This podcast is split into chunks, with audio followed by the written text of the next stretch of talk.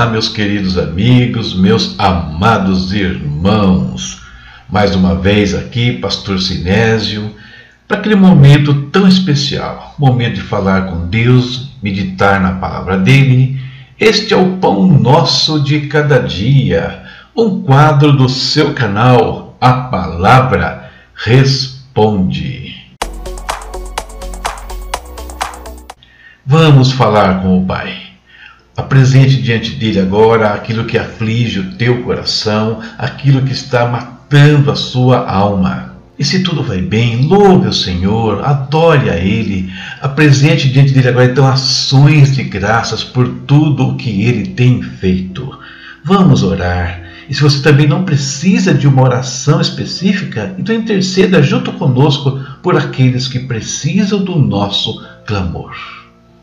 Pai amado, em nome do Senhor Jesus, mais uma vez entramos na tua presença. E como é bom poder fazer isso todos os dias, meu Deus. Estamos aqui, Pai, para clamar, Senhor. Estamos aqui, ó Deus, para colocar diante de Ti aqueles irmãos, amigos, aquelas pessoas que enviaram para cá os seus nomes, que precisam de cura, Senhor. Então, sobre eles agora, estendendo as mãos aqui, Senhor, eu declaro a saúde em nome do Senhor Jesus Cristo. Haja restauração, meu Senhor, em nome de Jesus. Pai eterno, coloco diante do teu altar também irmãos que estão com processos na justiça, Pai Santo, destrava, Pai, esses processos, traz a solução para os teus filhos, para aqueles que têm confiado em Ti, meu Senhor. Em nome de Jesus, Pai Santo, traz a tua provisão sobre aqueles que estão necessitados da tua ajuda, estão precisando colocar em dia suas dívidas, Pai, que estão, Deus, com muitas dificuldades até mesmo para obter o alimento cotidiano, Senhor. Pai, abre uma porta de trabalho, prospera o trabalho, prospera os negócios dos teus filhos, daqueles que te amam, daqueles que têm clamado a ti, meu Deus, em nome de Jesus. Senhor querido, guarda as nossas famílias, meu Deus, nossos filhos, guarda o nosso cônjuge, meu Pai, guarda os nossos familiares, meu Deus, de todo mal, de todo ataque das trevas, de toda enfermidade, meu Pai eterno.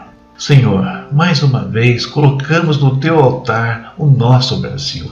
Estamos orando continuamente pela nação brasileira para que o Senhor quebre todo o principal de corrupção, de desonestidade, de imoralidade, de engano e principalmente da cegueira espiritual, Pai, aquela que tem levado muitos para o inferno, Senhor, que tem desviado a muitos da verdade, Senhor. Tenha misericórdia, Pai. Que nós possamos clamar, que a tua igreja clame, que a tua igreja seja revestida com o teu espírito a cada dia, que cresça, Pai, e confronte as trevas deste Brasil. Meu Senhor, nas tuas mãos colocamos nossas vidas, Pai. Tudo o que somos, tudo o que temos, todos os nossos queridos, meu Pai. Fica conosco, fala conosco por meio da tua palavra em nome de Jesus. Amém. Muito bem, vamos em frente. Leitura de hoje, João capítulos 11 ao 13. Quero ler com vocês apenas dois versículos do capítulo 11. Tirem a pedra, disse ele. Disse Marta, irmão do morto: Senhor, ele já cheira mal, pois já faz quatro dias. Disse-lhe Jesus: não lhe falei que se você cresce veria a glória de Deus? João 11, 39 e 40. E o tema de hoje, baseado neste versículo, contemplando a glória de Deus. A ressurreição de Lázaro é um dos eventos mais emocionantes do Evangelho de João. E isto por diversas razões. Nele podemos ver os sentimentos de Jesus por aqueles a quem ele ama. Nele podemos antecipar o dia no qual todos seremos chamados para fora dos túmulos e, principalmente, nele podemos contemplar a glória de Deus. E por que este evento deve permanecer vívido em nossas mentes e corações? Porque existem situações, e não estou falando de enfermidades, que nos fazem sentir como mortos, incapazes de reagir. São situações que matam a nossa família, como ruptura de relacionamentos fraternos ou conjugais, e vemos aqueles que mais amamos se distanciando cada vez mais. São situações que matam a nossa estabilidade financeira e nos vemos enterrados em necessidades, dívidas, sem poder nada fazer para suprir aquilo que a família necessita.